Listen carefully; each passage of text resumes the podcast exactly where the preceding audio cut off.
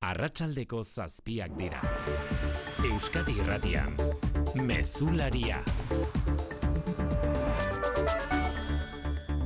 Arratsalde hon guztioi gauzatu da aldaketa Iruinean EH Bilduko Joseba Asiron izendatu dute alkate, amabos boto izan ditu alde, amaika aurka eta jada finkatu ditu legaldirako arratz nagusiak.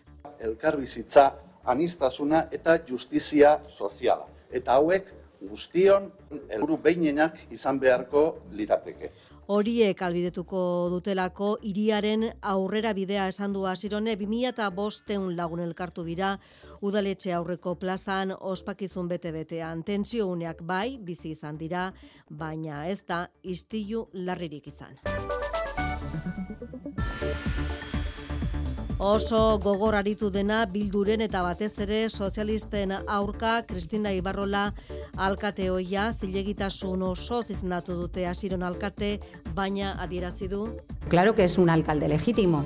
Lo que para mí no es ético ni moral erabile den formula ez dela ez etikoa ez morala, Ibarrolak bere prensa aurrekoa bukatzeko zerresan handia eman duen esaldia bota du nahiko duela, eskailerak nahiago duela, eskailera garbitu, bilduren botoak jaso baino askok klasistatzat jo dute Ibarrolaren iritzi hori.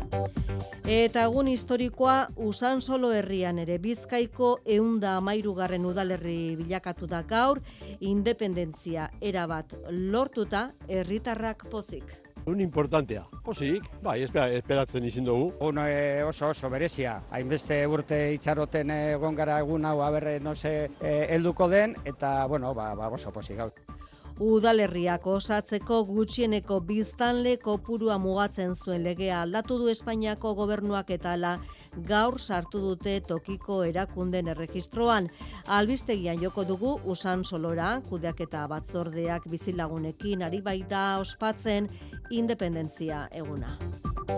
Ilabetea eta urtea ere bukatzear, datu ona edo behintzat positiboa utzi digu Euriborrak azken amagosti hilabetetako jeitxira undiena izan du abenduan euneko iruko marirogeita zortziaren inguruan amaitu du hilabetea, hipoteka hilero edo sei hilabetero berrikusten dutenek berehala nabarmenduko dute berakada. Eta autoelektrikoa erostekotan dabiltzanek jakin beharreko albistea, Jaularitzak beste zazpi hilabetez luzatu duela laguntzak eskatzeko epea, zazpi mila euro artekoak kotxe zarra txatarrera botaz gero. Laboral kutsak babestuta, eguraldia eta trafikoa. Errepidetan balda arazorik Maria Beitela rangoitia. Arazo bakarra une honetan, arreta eskatzen digun puntu bakarra abatean gazteizen, burgoserako norabidean, irureunda berrogeita bosgarren kilometroan, matxuratutako auto bat biurgune batean dago, arretaz gidatzeko gomendioa segurtasun sailetik, arriskutsua izan baitaiteke. Eguraldien iragarpena euskalmeten, jaione monarrizek arratsaldeon. Kaixo arratsaldeon bihar zeruak lainututa jarraituko du eta erdi mailako deiak eta goi odeiak nagusituko dira. Odeitza momentu batzuetan trinkoagoa izango da eta baliteke batez ere arratsalde partean euritza arrastadaren batatzea, baina gauza gutxi izango litzateke. Haizeak egotik joko du, baina aulago biliko da eta arratsaldean ipar ukitu txiki bat hartuko du. Temperaturari dagokionez minimoak igo egingo dira eta Nafarroan ia da ez du izotzik botako eta maksimoak gaurko balio berdintxuetan geldituko dira. Zazpiak eta iru minutu, Santi Gurrutxaga eta Xabi Iraola kontrolean, iruñetik hasiko dugu gaur, albistegia. Euskadi Irratian, Mezularia, Ana Insausti. Itz ematen dut, fideltasunez beteko ditudala, iruñeko alkatetzaren karguak, dakartzan bete beharrak eta udalunen arauak beteko ditudala eta bete araziko ditudala. Horixe, EH Bilduko Joseba Asironek Iruñeko alkate karguari zin egin dion unea, Kristina Ibarrolaren aurkako zentsura mozioak aurre egin duen unean, hasi da Asironen bigarren agintaldia. EH Bildu geroa bai eta zurekin Nafarroak osatutako udal gobernuak idatuko du eta finkatu ditu aro berrirako lan hildoak elkarrizketa eta bizikidetza helburu Elieraso Iruña Arratsaldeon. Arratsalde hone EH Bilduko Joseba Asironek aginte makila berreskuratu du. Aurrekaririk ez duen zentsura mozio historikoaren emaitza, ama bostu botu alde, EH Bildu, PSN, geroa bai eta zurekinenak, eta amaika kontra UPN eta PPRenak. Alkate gisa bere lehen hitzak elkarrizketan, akordioan eta bizikidetzan oinarrituko den aro berria aldarrikatzeko. Hiru zutabe hauetik hauekiko konpromisoak ahalbidetuko duelako azken finean hiriaren aurrera bidea, elkarbizitza, anistasuna eta justizia soziala. Zentsura mozioaren plenoa zuzendu duen Koldo Martinez, gero abaiko eledunaren eskutik, jaso du asironek aginte makila, eta atera da udaletxeko balkoira, herriari eskaini dio. Pozik asiron, alaitasuna eta giro ona gailendu direlako, baina tensiouneak ere bizitu direla ezin eskutatu eta desioa. Itz e, potolo asko entzun izan ditugu, hori bai, bihotzez espero dudana, da lasaitasuna nagusituko dela. Batzutan politikak kokatzen zaitu alkatetzan eta beste batzuetan oposizioan. Eta bi gauzak onartu behar ditugu, ba bueno, espiritu demokratikoarekin. Aurrera begira finkatu ditu dal gobernu aurrerako jaren lehentasunak, aurrekontuak, gizarte politikak, etxe bizitza eta berdintasuna, eta atera daudaletxeko platzara, bertan ziren herritarrekin aro berria ospatzera. Aldi eguneko galtzailea Kristina Ibarrola eta UPN izan dira. Iruñeko aginte makila galduta orain arte zuzentzen zuten erakunde. Garrantzitsuenari gabe gelditu dira regionalistak alderri sozialistaren traizioa salatzeaz gain PSNeko zinegotzien gan ardura guztia jarri dute. EH Bildurekin egindako ituna ez dela etikoa gaineratu du Kristina Ibarrolak eta terroristez osatutako eta zuzendutako alderdi batekin inoiz ez lukela ezer sinatuko hori oso era polemikoan esan du Aitor Perez. Aserre eta minduta Kristina Ibarrolak edabiden aurrean egin dituen azken hitzek sortu dute polemika gehien. Nunca sería alcaldesa con los votos de H. Bildu. Prefiero fregar escaleras. Sare sozialetan zein beste alderdien adierazpenetan kritikak heldu zaizkio egindako alderaketagatik horiek ordea esandako azkenak izan dira, baina zentsura mozioan hitza hartu duenetik gogor aritu da Ibarrola sozialisten aurka bereziki Iruña saldu izana leporatu dio Pedro Sánchezi. Envían a cuatro obedientes y asépticos cómplices. Aldi berean Iruñeko lau zinegotzi sozialisten izenak banan-banan esan ditu. Sagardoy, Eloy del Pozo, Nuria Medina. Van a pasar a la historia por girar el pulgar hacia abajo para traicionar Pamplona. Iruñarekiko traizioaren ardura eurena dela egotzi die izan ere EH Bilduren eskutzi baitute aginte makila aurretik esan bezala udaletxiko atari nagusitik atera da Kristina Ibarrola. Jendetza bilduta zegoen arren txistu eta oiu batzuen artean etera da plazara, baina ez da inolako istilurik izan. Upenerekin bat egin duen alderdi bakarra PP izan da. Carlos García Daneru, dalbozera maileak PSN-eren kontra eta Pedro Sánchezen aurka ere egin du. Eta etak iruñan eragindako biktimak aurpegiratu dizkie EH Bilduko zinegotziei. ¿Dónde quedan los 27 vecinos de Pamplona que fueron asesinados y que ustedes no han condenado? ¿Esos dónde quedan? Pedro Sánchezen investiduraren ordainketa gisa ikusi du zentsura mozioa eta asironen gobernuaren aurrean PP oposizio zorrotza egingo duela esan du. Gogoratuko dugu zentsura mozioak aurrera egin zezan beste hiru alder diren babesa behar zuela Joseba Asironek, PSNek, udal gobernutik kanpo geratzea erabaki du, geroa baiketa zurekin Nafarroak berriz aurreratu dutenez tolerantziaren, errespetuaren eta bizikidetzaren alde egingo dute lan patxirigoien. Koldo Martinezek azaldu duenez, geroa bairen asmo bakarra, talde aurrerakoien artean babes sozialik handiena lortzen zuena udalaren buru jartzea zen, ekainean bezalaxe. Gertaturikoa normaltasun demokratikoaren barnean kokatzen du Martinezek eta UPNeri buruz mintzatu da erranez politikaren ariketa demokratikoa liskarrean bihurtu duela. Nik espero dut noski, ba, bueno, ba, gaur jasan duten galera hori e, bereganatuko dutela, giro normalizatuago batetara iritsiko garela, baina egun hauek, egunok izan dira oso gogorrak. Txema Mauleon zurekin Nafarroako zinegotzi eta bozera mailak berriz adierazi du Iruñeko udal gobernu berriak herritarren babes eta zilegitasun demokratiko handiagoa duela.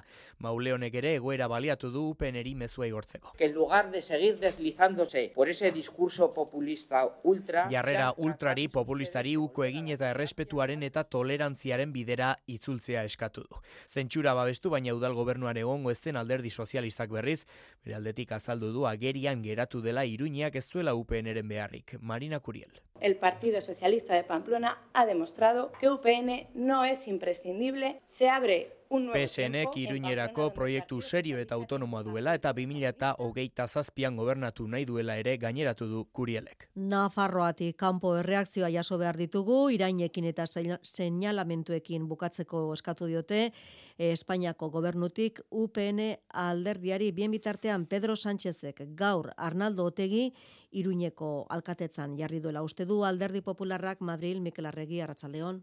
Arratxaldeon, Iruñeko zentsura mozioak Partidu Popularra asaldatu du enegarrenez Alberto Núñez Feijok kaputxadun itunaren ondorio dela esan du hau da, Sánchezek EH Bilduri Iruñeko alkatetza eman diola investidurarako babesaren truke. Feijoren ustetan, pesoek barra gorri guztiak igaro ditu ez da dagoeneko estatu alderdi bat. Hoy España no gana una alcaldía progresista. Hoy España gana una alcaldía reaccionaria. Hoy España pierde un partido de Estado. Feijok dio Sánchezek PSOE konstituziotik kanpo utzi duela duintasunik gabe eta urtea EH Bildurekin topa eginez bukatu duela. Bat amainako itzen aurrean gobernutik Pilar Alegría bozemaileak irainekin amaitzeko eskatu die PPRI eta UPNeri. Mire, yo lo que sí que les voy a pedir es que el señor Feijó y especialmente UPN abandonen la política del señalamiento del insulto y de la crispación. Espainiako gobernutik hausnartzeko eskatu diote UPNeri azken urtetan jasan duten isolamendua nondik datorren ikus dezaten. Madrildik usan solora jo behar dugu, bizkaiko eunda amairugarren udalerri bilakatu da gaur, inolako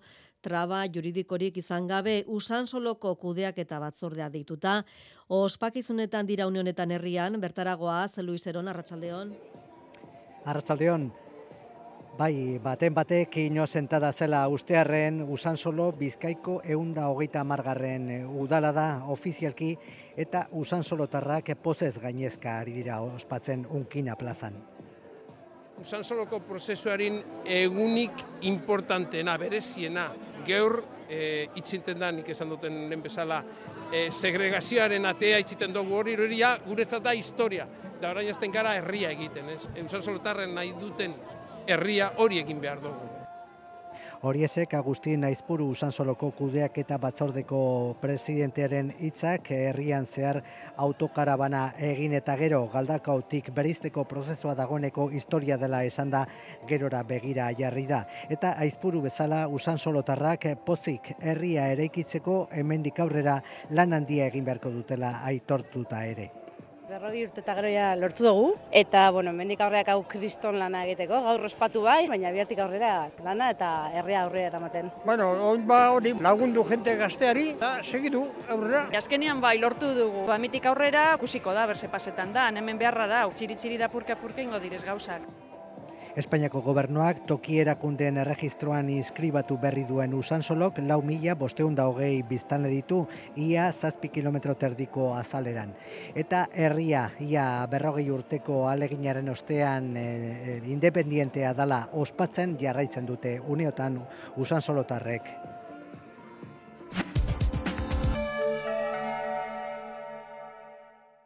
Bada beste modu bat erretirorako aurrezteko. Azalpen harri ezan bardu. Etorkizuna nola planifikatu ondo uler dezazun. Dena azaltzen dizun horbaitek soilik lagun diezazuke erretirorako aurrezten.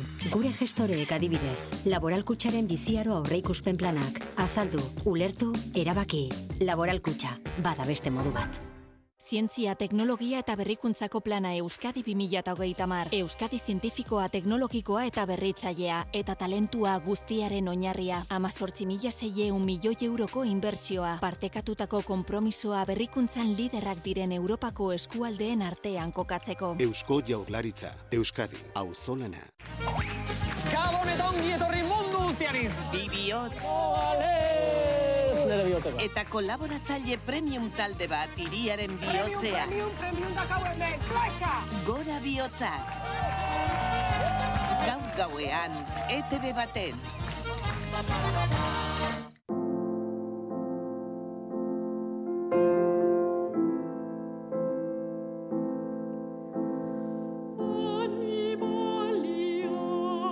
Joserra Senperena, liet kuadernoaz, zortzietan.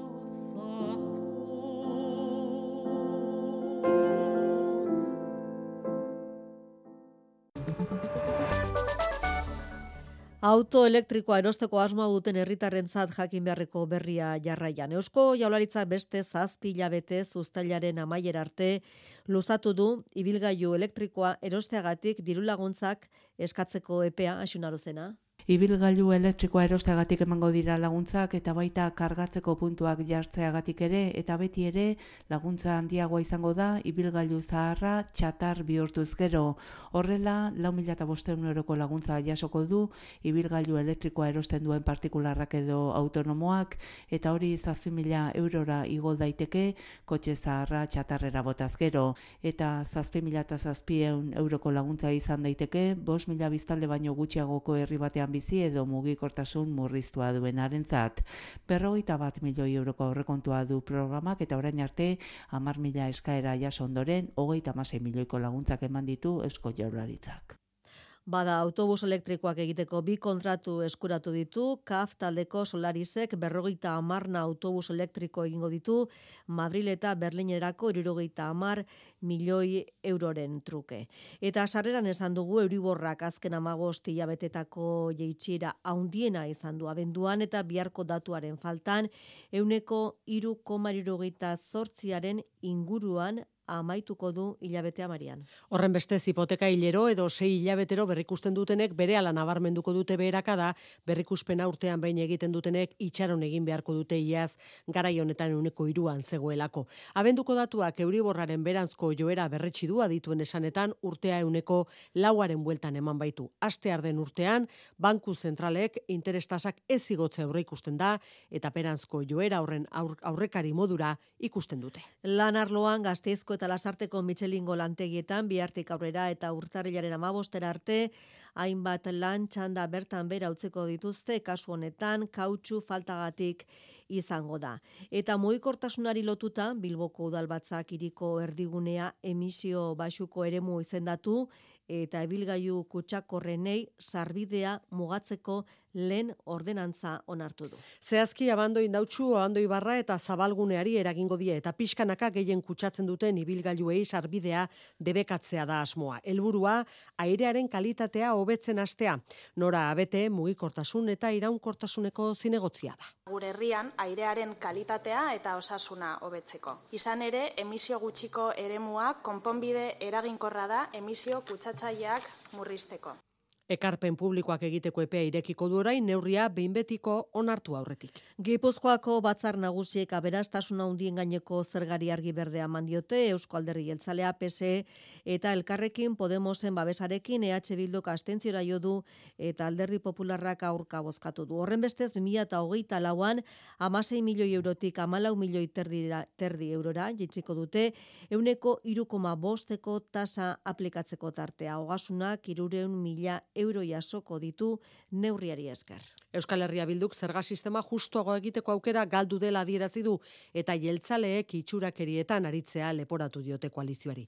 Aritz Perez, EH Bildu eta Janko Gamboa Euskal Herri jeltzalea. Euskal Herriaren zati honetan EAJak erabaki du kontsentsu hori puskatzea eta aberatsenei rebaja fiskal bat aplikatzea. Ikuspegi partziala eta interesatu baten eskutik akordioari uko egin diozue naiz eta jakin orekatua eta bidezkoa dela. Gipuzkoako foru aldundiak biemitartean gizarte koesioa eta enpresen lehiakortasuna sendotzera bideratutako neurriak onartu ditu dekretu bidez, helburua familiak, enpresak eta autonomoak inflazioaren eta egoera makroekonomikoaren aurrean babestea dela dirazi du aldundiak. Onartutako neurrien artean dago, errentaren gaineko zergaren euneko bikoma bosteko deflaktazioa. Eta nazio artean gazara begira gaur ere, beste behin errefusia errefusiatu guneak eta ospitaleak izan ditu jomuga Israelek jokin aierre garai? Eraso gorrenak beit laia irian magazi errefusiatu gunean eta kanjuniseko ospitalearen inguruan izan dira. Erietxen egoera geroz eta kritikoagoa da gazan. Zortzi ospitale geratzen dira zabalik eta horien almena ez da erabatekoa. Sueten eskaria entzun egin eta azken egunetan ofensiba gogortu egin du Israelek. Berreundik gora palestina hil dira azken hogeita lau orduetan eta hogeita bat milatik gora urriaren zazpia geroztik. UNICEFek 2008an Zisjordanean hildako aur kopuruarekin larritasuna adierazi du. Adel Koder UNICEFen ekialde hurbileko eta Afrika iparraldeko zuzendariak adierazi duenez, azken amabi astetan larogeita iru aurril dituzte, 2008 osoan eraildako aur guztien bikoitza baino gehiago. Bien bitartean Egiptok sarraskia geratzeko aleginean jarraitzen du. Kairoko gobernua jakinarazi duenez, hiru etapako plan bat aurkeztu diete Israeli eta Hamasi Gazako zerrendan suetena lortzeko. Alde bien erantzunik ez dute izan oraingo. Zazpiak eta hogei minutu, kirolak jarraian, Iñaki, berastegi arratsaldeon. Arratsaldeon ana.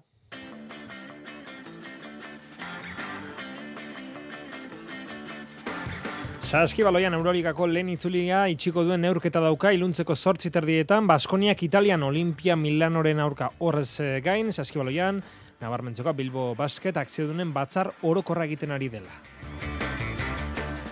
Futbolean, osasuna bihar eh, itzuliko da lanera eta gainontzeko ja talde guztiak lanean eh, ditugu. Real eta adibidez gaur itzuli dira lanera, urtarriaren biko elkarren aurkako derbi hori prestatzeko gainera alabesek Carlos eh, Vicente aurkeztu du eta akziodunen batzar orokorra egiten ari da Bilasuso jauregian arratsaldeko seietatik aurrera. Atletikek ateak irekita entrenatu du zaman, eun kasale bertaratu dira, galarreta eta guruz eta euren kasaritu dira, eta Iñaki Williams ez da entrenatu, minartuta ez padago ere, urtezar egunean ganarekin bidaiatuko du. Eta gainera, Eibarrek eh, edo Eibarren bitaldeek ere, eta Feligako Euskal ordezkari guztiek gaur berrekin diote lanari. Pilotan, Peio Etxeberriak gaur labritean egin duen e, entrenaldiaren ostean erabaki du, bihar sestaun ez duela jokatuko, baina ezin da baztertu igandeko tolosako partidarako prest egotea. Bihar sestaun, bere tokia Javi Zabalak hartuko du. Eta txirrendura ditzen ziklokrosean, superprestigioa diegenen gizonezkoen lasterketa bederatzeak laurden gutxiagotan hasiko da eta makumezkoena zazpietan hasi da. Zazpiak eta hogeita bat minutu entzule lagunok arratsaldeon eta ongi etorri mezulariko kirol eh, tartera. Saskibaloian urteko azken aurreko partida dauka gaur Baskoniak Italian zortziterrietan Olimpia Milanoren aurka neurtuko ditu indarrak talde gazteiztarrak Euroligako lehen itzulia itxiko duen neurketan. Jonander de Laos lankidaren eskutik partidaren atarikoa. Baskoniak hau zaporeonarekin amaitu nahi du 2000 eta hogeita irugarren urtea Euroligari daokionez.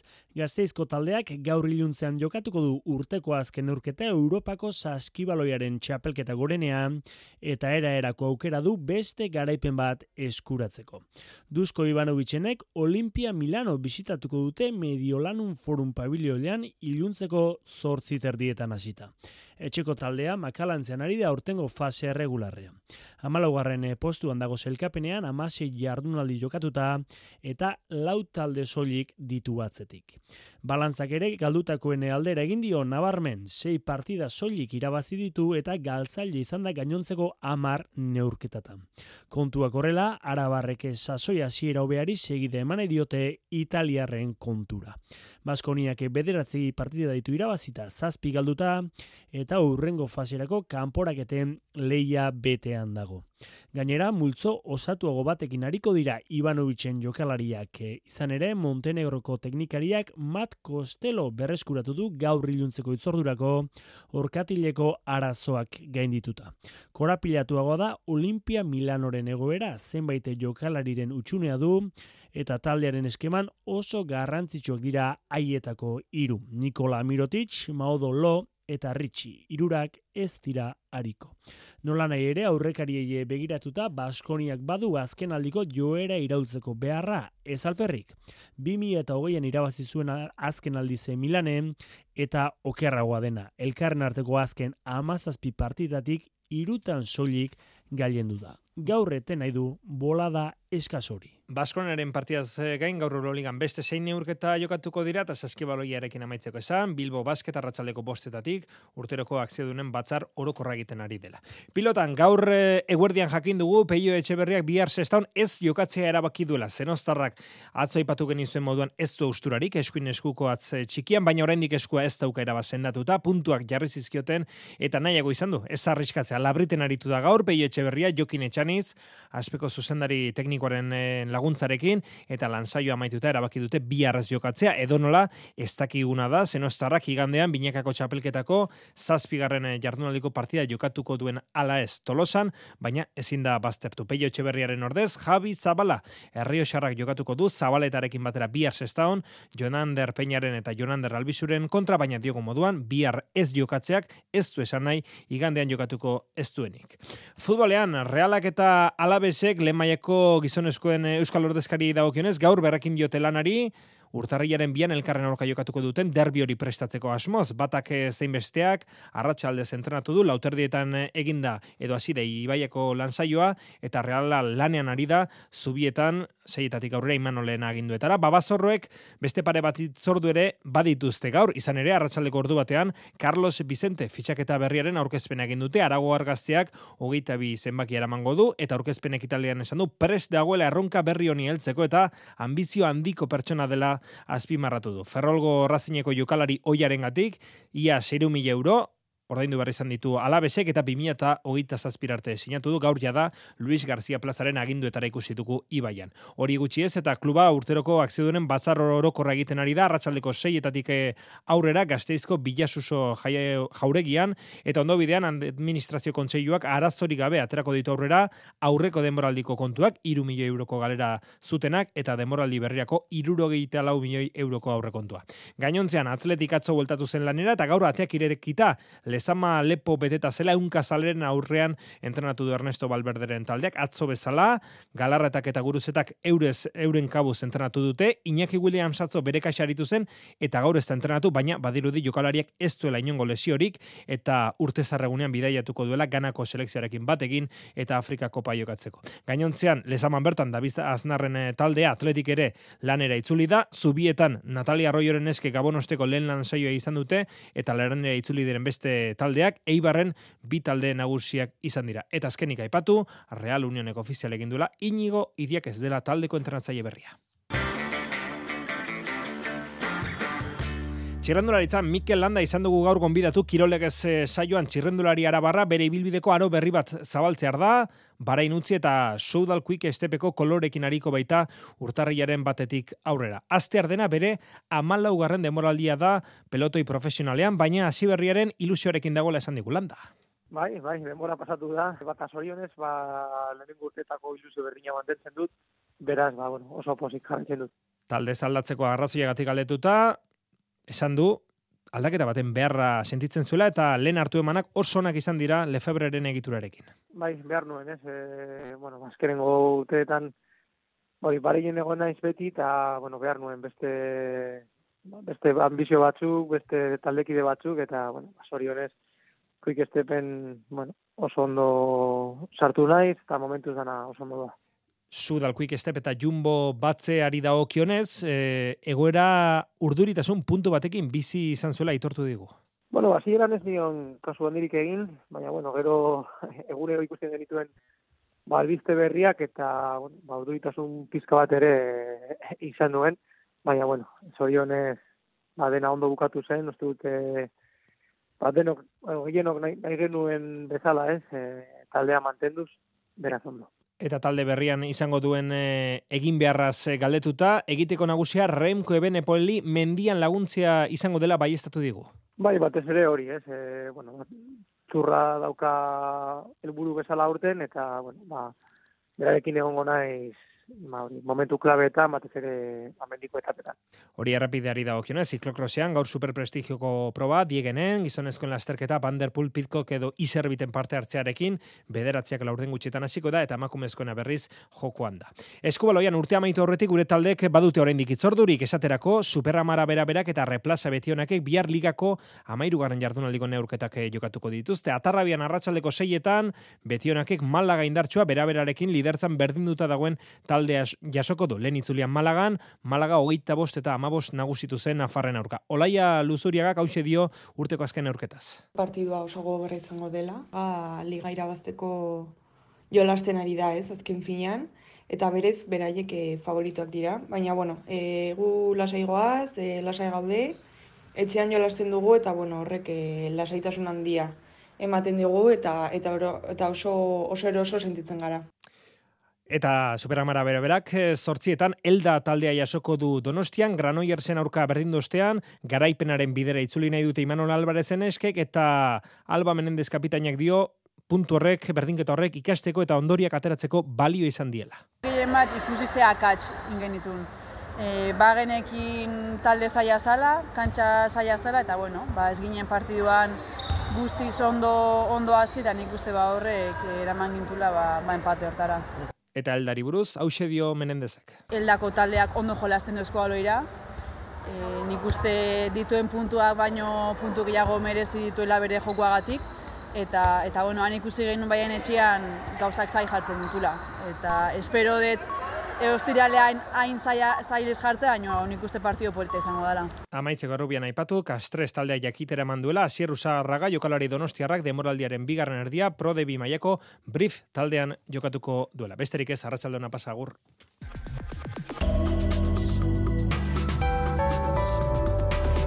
Euskadi Irratian Eguraldia eta trafikoa. Errepidetan ez dago aparteko arazori, segurtasun saian esan digutenez eta eguraldiaren iragarpena euskalmeten, jaione munarrizek. Bihar zeruak lainututa jarraituko du eta erdi mailako deiak eta goi odeiak nagusituko dira. Odeitza momentu batzuetan trinkoagoa izango da eta baliteke batez ere arratsalde partean eurizarrastadaren batatzea baina gauza gutxi izango litzateke.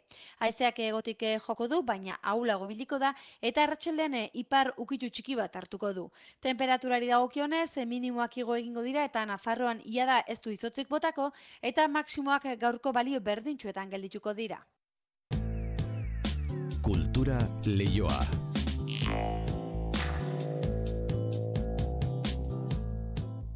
Kulturan zer berri manu?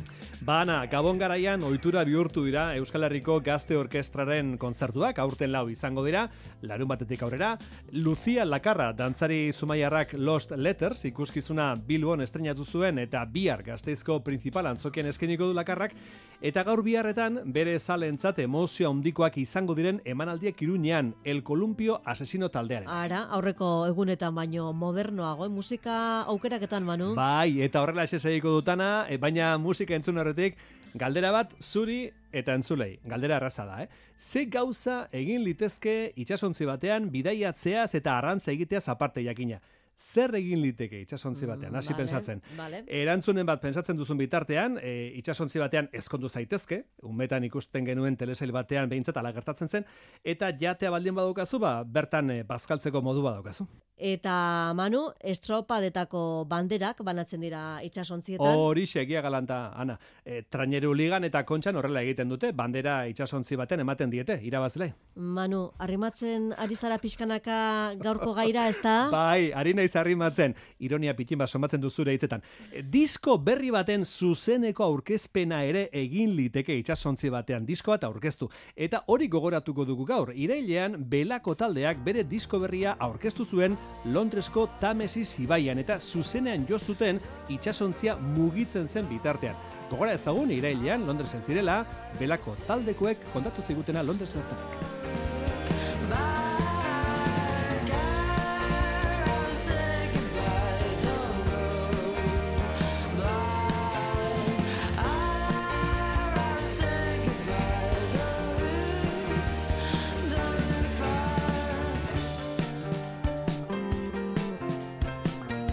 Ba, Londresen, Tamesi Zibaiko ontzi batean, konzertu eman eta biharamonean gurekin da, Lander Zalakain, belako taldeko bateria jotzailea. Lander, egunon.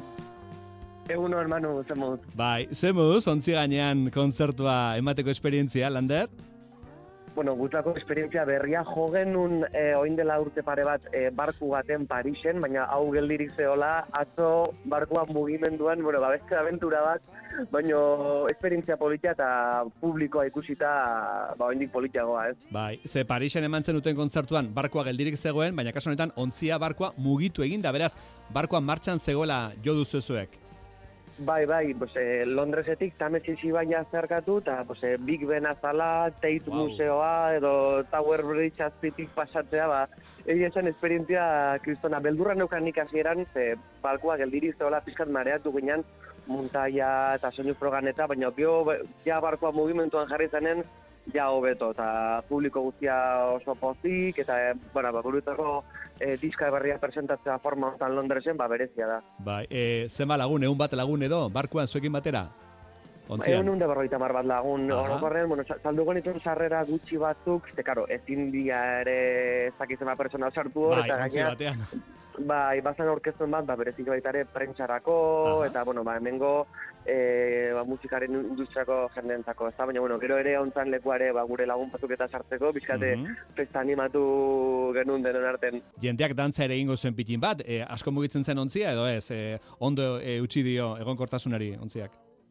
On, ondo, ondo usten zion, eh? Nahiko barku hola, bueno, ez oso handia ere, baina bueno, nahiko handia zan. Eta, ba, bueno, eh, oso, oso komode onginan, esperimentu bat zan, baina, bueno, bagenekin ere olako gauzak egiten ziala, eta, bueno, pues, eh, igual ja oain jain beste ez, ez? Baina, bueno, bai bizkate kartzen dugu brura, pues, eh, laragoi garra markadan eta, pues, eh, musika taldek eta egiten zituzten, ba, orkestenak eta, pues, pixkat eh, hori referentzia hartutat egiten dugu hau, egun dugu hau.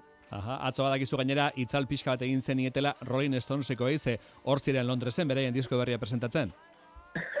bueno, ez dakit itzale egin genien edo, baina, bueno, igual pertsona bat edo bik endu genizkien. bai. Bueno, e, amar bat aldiz edo egonak zarete engalaterran, ja, etxean bezala sentitzen zarete, e, Lander? Bueno, hain, hain be, etxean bezala ez zaila da etxean bezala sentitzea, eta azkenen, bueno, Euskal Herri bezala ez gira inun sentitzen, baino, baino bai doka puntxu berezu eta azkenen inglesez kantatze deu, gure ba, bueno, influentzia asko hemengoak dira, eta zentuetan hemen jotzak badu eskutxo espezial bat e, guretzako dudarik gabe. Bai. Bueno, bosgarren diskoa, e, sigo rogando, Barkatu, sigo regando. Sigo regando. Oida, oida, oida. sigo regando. Deu, bai, bai. Oida, sigo regando. Eh, segitzen duzu ureztatzen. Eh, honek ze esan nahi du, eh, gauzak eh, izenburu horrek ze esan nahi du. Zuen bidea presarik gabe doala, pixkanaka zoaztela, eh, ingurua ureztatzen eta erregadiatzen? Bai, pixkat, bueno, amabi urte eta gero, azkarra esaten da, baina, bueno, belako amabi urte dauzkaia, ba, bueno, e, pixkat, e, gure bidea eginez, edo, bueno, beste inorren bidea, bidera pasatu gabe, ez, mm. pixkat, gure, gure bide propioa da na eginez, ba, oaindik ere segitzen dugula pixkate gure ba, gure lorategia urestatzen, ez? Bueno, gure musika egiten, gure gure modu propiora eta pixkate gure ba, guri, guri, guri historia sortzen. Osongi, osongi. Bueno, e, entzun dugu zuen White Lies abestia, eta diskorretan egongo da baitere, e, sangre total.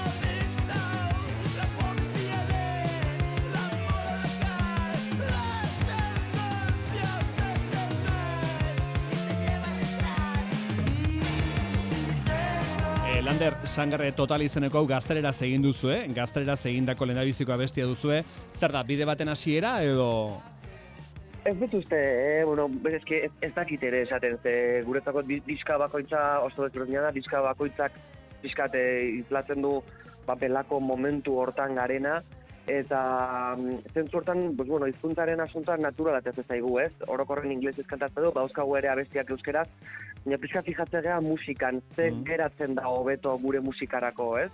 E, eta zentzu hortan, ikuste gonun, ba, probak egin da gero, e, erdera zala, pues, bueno, sangre talentat, oberen joan kanta, e, bueno, jendeak ez duten duen bezala, ba, bueno, ba, da nahiko kanka kanta punkia. Mm eta erderaz, e, bueno, abestuta edo, edo buia egin da, behintzat, gustatzen egun, eta, bueno, pues, ba, bida, hola geratu da gure lehenengo abesti erdera. Ari nintzen, pensatzen igual, gazteraz eh, kantatuta, e, Estado Espainiarreko publikoaren ganera itxiko zaretela, baina ez duzue behar, ze zuen e, disko hau orkesteko bire ikustita, Estado Espainiar osoa pasako duzue, beraz oso ezagunak zaretelen ere, ez da? Ba, bueno, ez dakit oso ezaguna garen, behintzat gu badakigu ez, ez, ez garela talde mainstream bat, eta hori ere ez dugu nahi. Hmm. Baina behintzat, amabi urteren ondoren badaukagu gure publikoa, gure publiko txikia, gure familia txikia, belakoren familia, eta bueno, hori ez da gutxi esan. Hmm. E, zeria besten diozu, eh? Bosgarren disko honetan, Lander?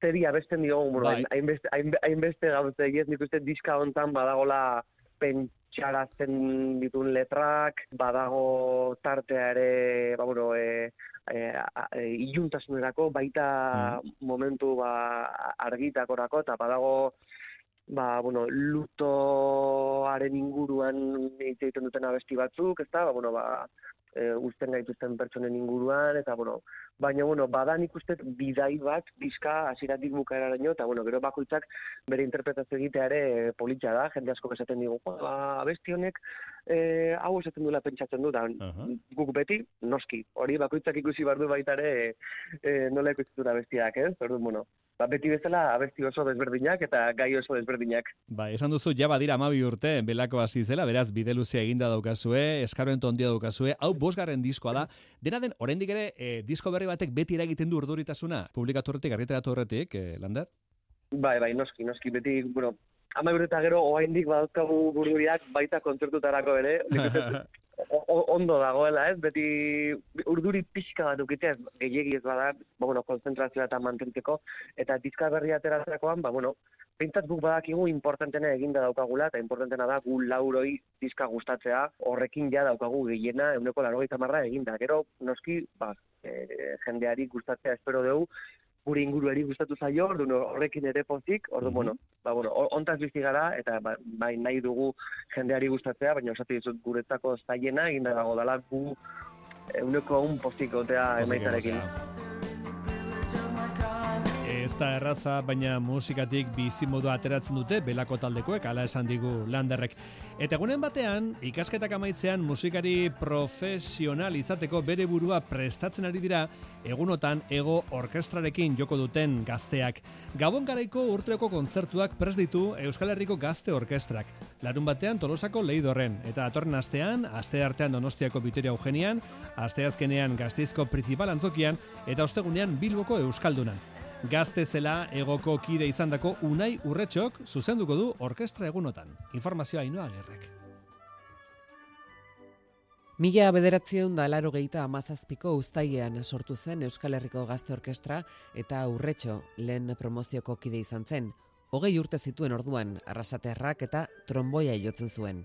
Karai hartan, ba, Germán Ormazabal, bera esan Euskadiko Orkestrako gerentia eta bai Mari Carmen Garmendiakin batera, egizuten e, ego Euskadiko Gazte Orkesta eta hau eman zigun aukera ba, gure artian ezagutzeko lagun berriak itxeko e, kriston irakasliak ezagutzeko.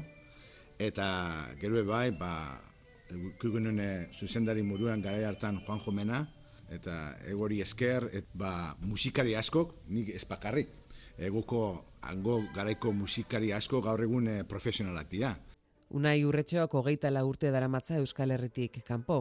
Estatu batuetan, Brasilen eta Polonian lan egin du eta gaur egun Korean bizi da.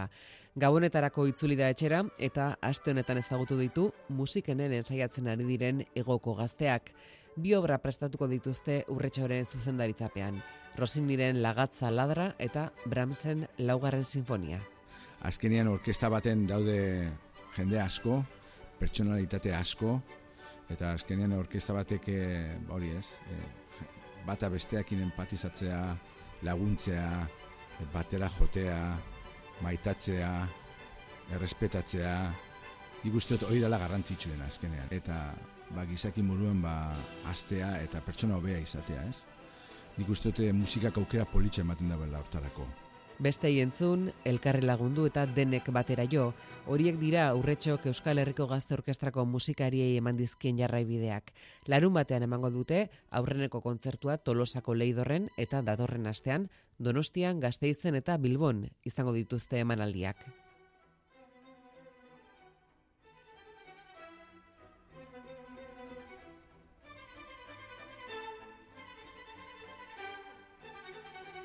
Segidan baleta ikustera joateko proposamena.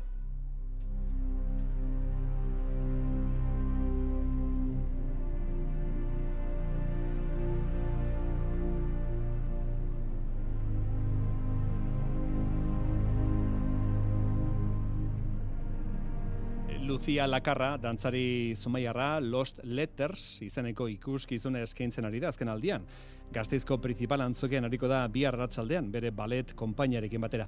Lost Letters, izeneko ballet ikuskizuna eskeniko dute, dantzari zumaiarrak, eta Matthew Goldin, bere bikotekideak, beste sortzi dantzarirekin batera. Lost Letters, emozio buruzko saioa da, historio erreal batean oinarritutakoa. Euskal Gratia Gazteizen, Oier Narbaiza. Lucia Lakarraren ballet konpainia Lost Letters emanaldiarekin dator gazteizera Gabonetako kultur programazioaren barruan, holtzan dantzari zumaiarra bera ikusi izango dugu Matthew Goldinekin eta beste zortzi dantzarirekin batera.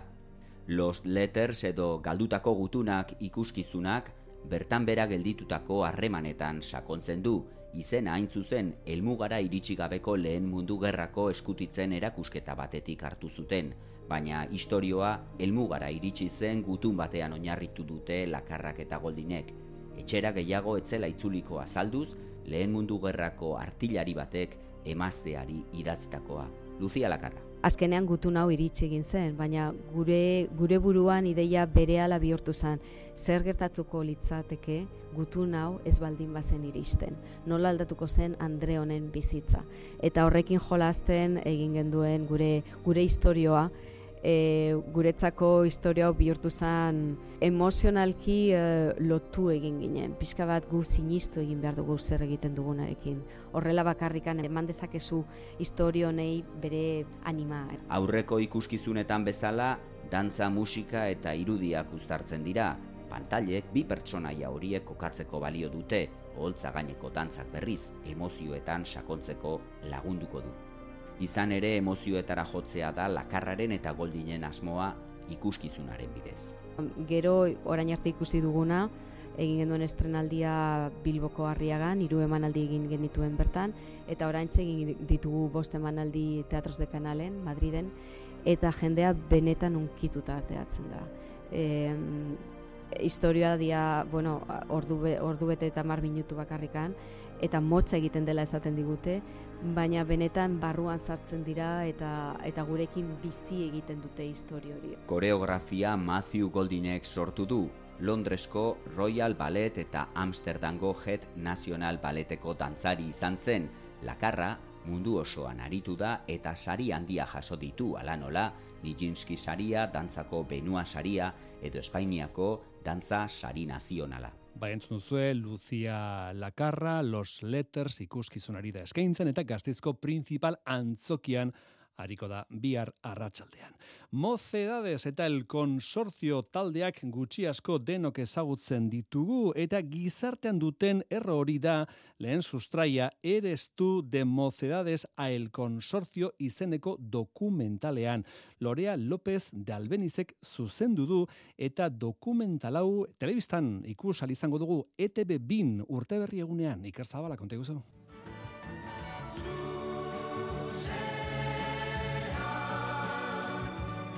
Eres tú, de Mocedades al Consorcio Dokumentala Bilbo eta Madrilen grabatu da menderdi baino gehiagoko historio honen protagonistekin. Herri kantutegiaren melodia ileskorren kontakizuna da. Hala nola, Amaia, Iñaki eta Estibali Zuranga edo Carlos Zubiaga gongo dira Mocedades eta el Consorcio talden bilakaeraz mintzatzen. Lorea López de Albeniz da pelikularen zuzendaria. Bai, oso zaila da, berrogeta mar urte, e, ordu bete pasatxon, biltzea bideratu dugu e, abestien arabera. Bai? Ze beraiek bai dituzte oso oso oso ospetsuak izan dena abestiak orduan hartu genituen da zen, bueno, horien inguruan egituratuko dugu. Eta gero beraien bizipenak eta anekdotak eta gehitu ditugu zen eta badituzte piloa.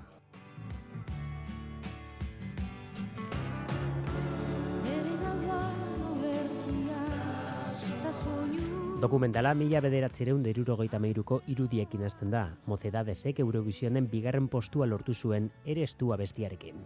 Abia puntua erestu izan zen, zeren eta beraiek bazitu zen aurretikan disko bi, baina erestu e, Eurovisionera joan zenean izan zen beraientzako irtera puntua, ez? Da oso abesti ikonikoa. Erestu importantea da, baina gero badaude beste batzuk ere bai oso importanteak izan direnak. Melodia hauek belaunaldiak zeharkatu dituzte eta egonkortuta daude kantu iruditegian. Zein da osagaia hau bezalako kantuek denboraren muga horiek gaindititzaten?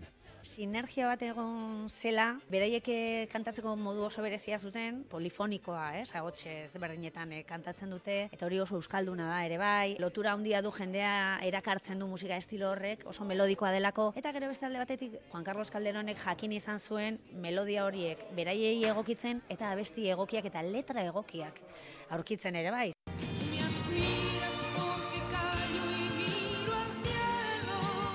Izan ere, el konsortzio oraindik oso aktibo dago, Mexikotik bueltatu berri da eta 2008 lauan kontzertu zerrenda luzea dute.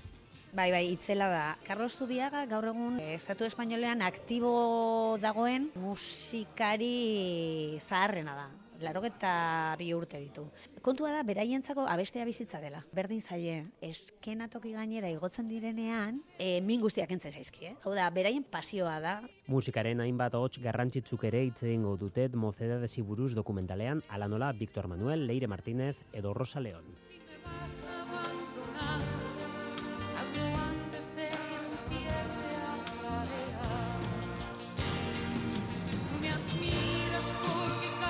El Consorcio eta mozea esena bestiak bai ezagunak gogoratu dokumentala egin duela, Lorea López Dalbenizek eta estrenaldia urte berri egunean izango dela ETB 2.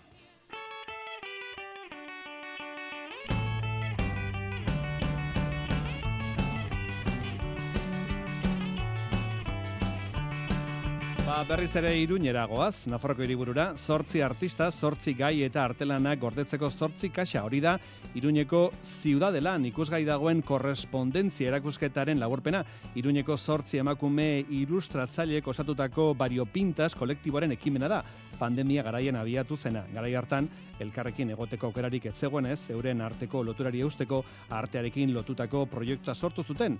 Kaxa bakoitzari gai bat eman zioten eta sortzi artistek euren arteranekin bete zituzten. Informazioa itziar lumbrerasek. Pandemiak isolatzera behartu gintuen eta hala ere elkarren arteko kontaktuari eutxi genion, baina beste modu batera. Gure zortzi protagonistak, artistak, ilustratzaileak eta lagunak dira, bario pintas kolektiboko kideak. Itxialdi garaian, abiatu zuten korrespondentzia izeneko proiektua, itzi argoni artistetako bat da. Pandemia garaian, elkartzeko posibilitatea ez egon ez gero, norbaiti sortu zitzaion ideia, korrespondentzia antzeko bat gure artean izateko, ez? Orduan, erabaki genuen, korreosko kutsa batean, bakoitzak kutsa bat izatea, eta kutsa horri gai bat ematea. Gai horren inguruan hausnartu eta artelan bat sortzea zen zortzi artisten eginkizuna. Orduan sartzen genuen gure obra eta urrengoari pasatzen genion. Horrela, bete egin ditugu zortzi kutsa.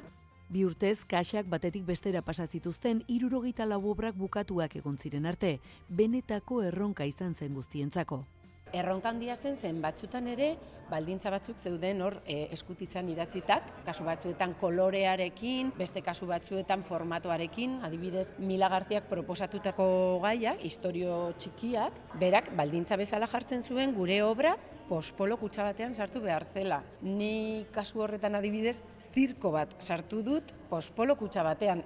Izan ere denetariko gaiak planteatu zituzten, basoa, urtzaroa, aulkia, orain joko honen emaitza ziudadelan dago ikusgai. Mario Pintas kolektiboak benetako bidaia artistikoa proposatzen du. Eta Iruñako ziudadelako erakusketa hau ikusgai izango duzu, datorren urteko otsailaren amaikara bitartea.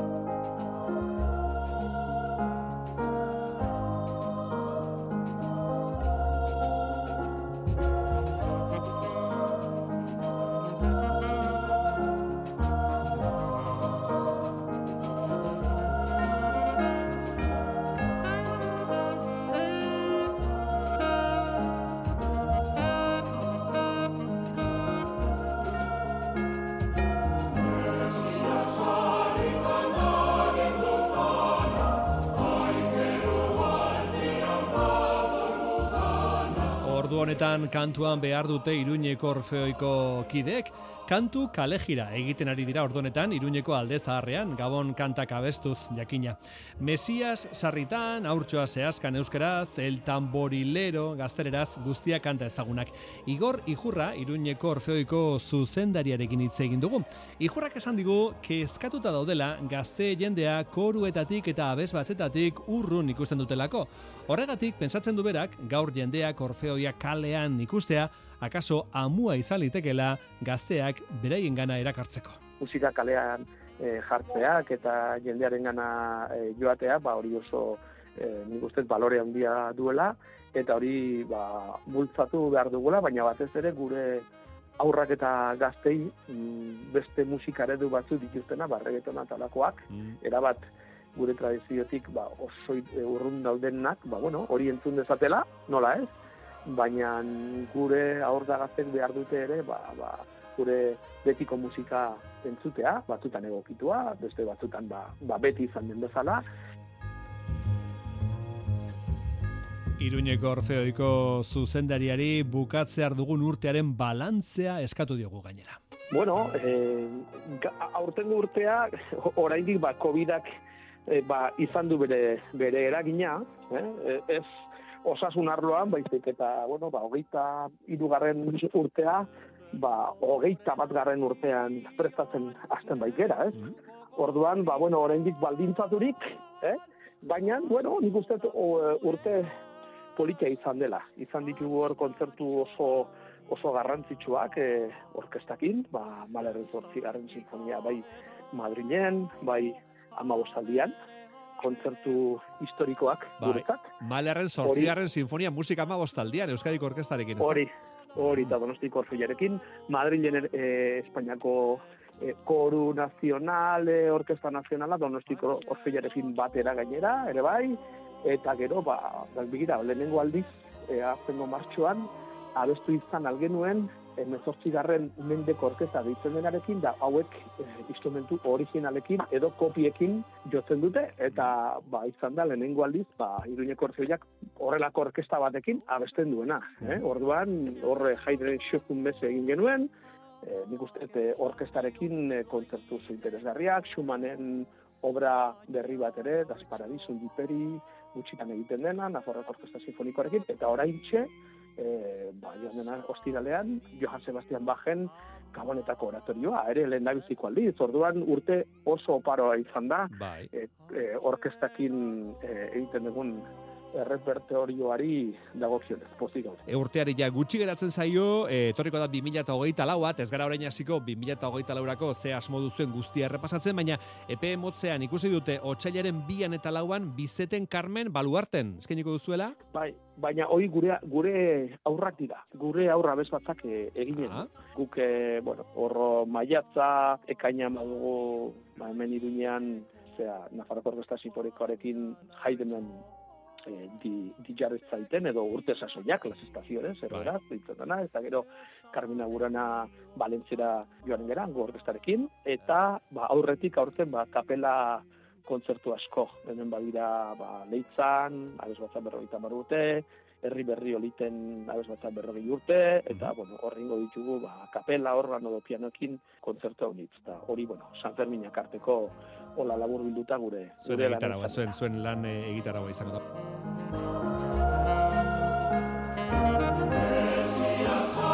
Ba, urte berri hon opat diegu, igorri jurrari, eta iruñeko orfeoiko kantari guzti guztiai.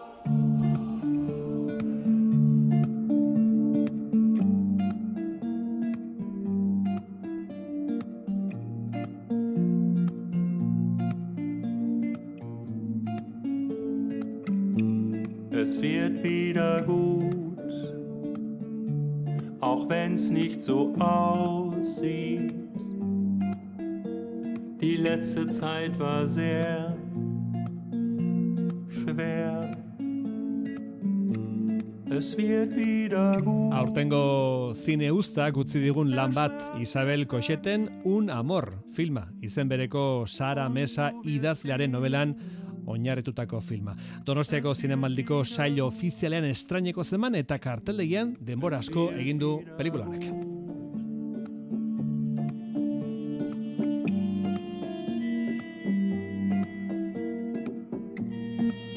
Eta filmeko soinu bandan topatu genuen abesti hau. Gure belarrietara normalean ez dira iristen Alemaniera zabestutako abestiak eta horregatik Max Raberen kantonek jakimina piztu zigun. Eta bizitzan gauzak desente okertzen badira ere, dantzarako gogoa beti geratzen dela erakutsi ziguten, Koxet zuzendariak eta Laia Costa aktoreak.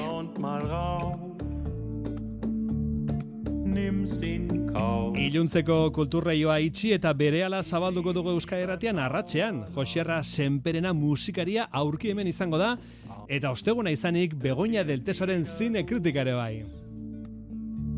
Auch wenn's nicht so Bihar itzuliko gara, bihar berriz ere kulturraioa, hemen, zuen etxean Euskadi Die letzte Zeit war sehr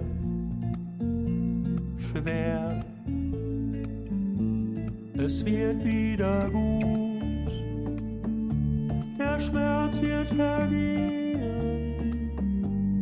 Und du wirst sehen. Es wird wieder gut.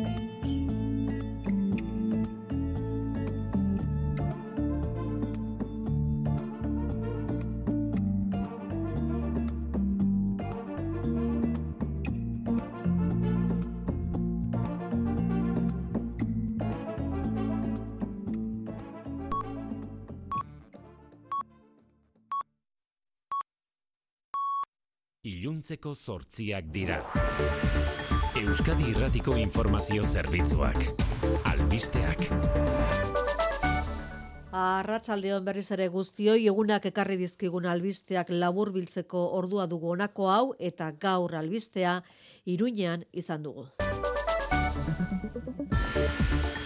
Marian Beitelarrangoiti Arratsaldeon. Arratsaldeon. Joseba Asironda gaurtik Iruñako alkate EH Bildu PSN geroa bai eta zurekin Nafarroaren botoek eman diote aginte makila Kristina Ibarrolaren aurkako zentsura mozioa babestu ondoren. Udaletxe plaza Asironen izendapena ospatzera bertaratutako ez bete eta zegoen osoko bilkura asterako upeneko jarrai, jarraitzaileak ere bertaratu dira kargua galdu duen Ibarrola babestera, baina aparteko gora berari gabe joan dagoiza. Tentsioa agerikoa zen pleno aretoan eta hitzartzerako denbora bera ere eztabaida iturri bihurtu da upeneren eta adineko maila gidatu duen Koldo Martinezen artean. Bozketa amaituta alkate postu hartu duen unean egin du hitzartzea Joseba Asironek eta hiru konpromiso hartu ditu. Hiru zutabe hauetik hauekiko konpromisoak ahalbidetuko duelako azken finean hiriaren aurrera bidea, elkarbizitza, anistasuna eta justizia soziala. Eta horiek denen helburu behar luketela esan du alkate izendatu berriak. Gaur arte Iruñako alkate izan den Kristina Ibarrolak zentsura mozioaren berri izan zuenetik erabilitako tonu gogorrari eutxi dio eta alderdi sozialistaritzat izan ditu hitzik gordinenak. Esan ez Pedro Sánchezek presidentziari eusteko eman diotela alkatetza hasironi. Bere hitzaldia zerresan handia eman duten hitzokin amaitu du. Nunca apoyaría a EH Bildu a cambio de nada, pase lo que pase. Prefiero fregar escaleras.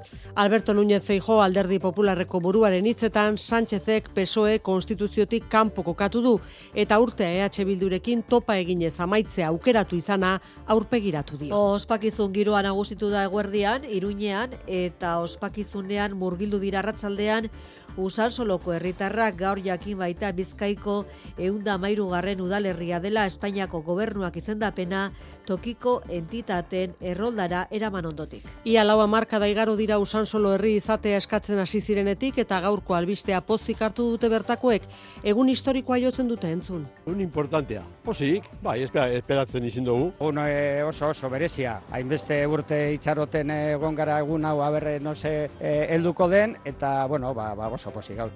Dekretu bidez onartu zuen gobernuak herri izateko biztanle kopurua 5000tik 4000ra jeistea Eusko Alderri Jeltzalearekin egindako akordioa betez. Hemendik aurrera eta 2027ko udal hauteskundeak egin bitartean batzorde kudeatzaileak osatuko du behinbeinean Usansoloko udal taldea. Desanexio ospakizun nagusia Gabonak amaitu ondorenerako utzi duten arren gaur arratsaldean jaigiroan elkartu dira. Jaularitzak beste zazpila betez uztaila maiera arte luzatu du auto elektrikoa erosteko diru laguntzak eskatzeko epea. Ibilgailuak erosteko eta kargatzeko puntuak jartzeko laguntzak dira eta diru gehiago eskuratu daiteke kotxe zaharra erretiratuz gero. Alegia, kotxea erosteko lau mila eta bosteun euroak, zazpi mila izan daitezke kotxe zaharra txatarretara bidaliz gero. Bos mila biztaletik berako herrian bizi direnek edo mugikortasun murriztua dutenek, beste zazpireun euro eskuratu izango dituzte laguntza modura. Berrogeita bat milioiko aurrekontua du programak eta orain arte, hogeita amasei milioi banatu dituzte laguntzetan. Azken amabosti jabetetako, geitxerarik haundiena izan du euriborrak abenduan biharko datuaren faltan, euneko iruko bairurogeita sortzian geratu da urtea amaitzearekin. Horrek esan nahi du mailegua berrikustea tokatzen zaienek nabarituko dutela ordaindu beharreko kopuruaren jaitsiera izan hilero edo urtean bitan berrikusten dietelako kuota. Datua positiboa da mailegua dutenentzat urtearen parte handi bat euneko lauaren bueltan eman baitu. Urte hasieran Europako Banku Zentralak interestasak ez igotzea aurre ikusten da eta beherako joerari eustea. Eguraldiari dagokionez, biharko deitza dago iragarrita baina euririk apenas Euskalmen jaionen munarriz. Bihar zeruak lainututa jarraituko du eta erdi mailako deiak eta goi odeiak nagusituko dira.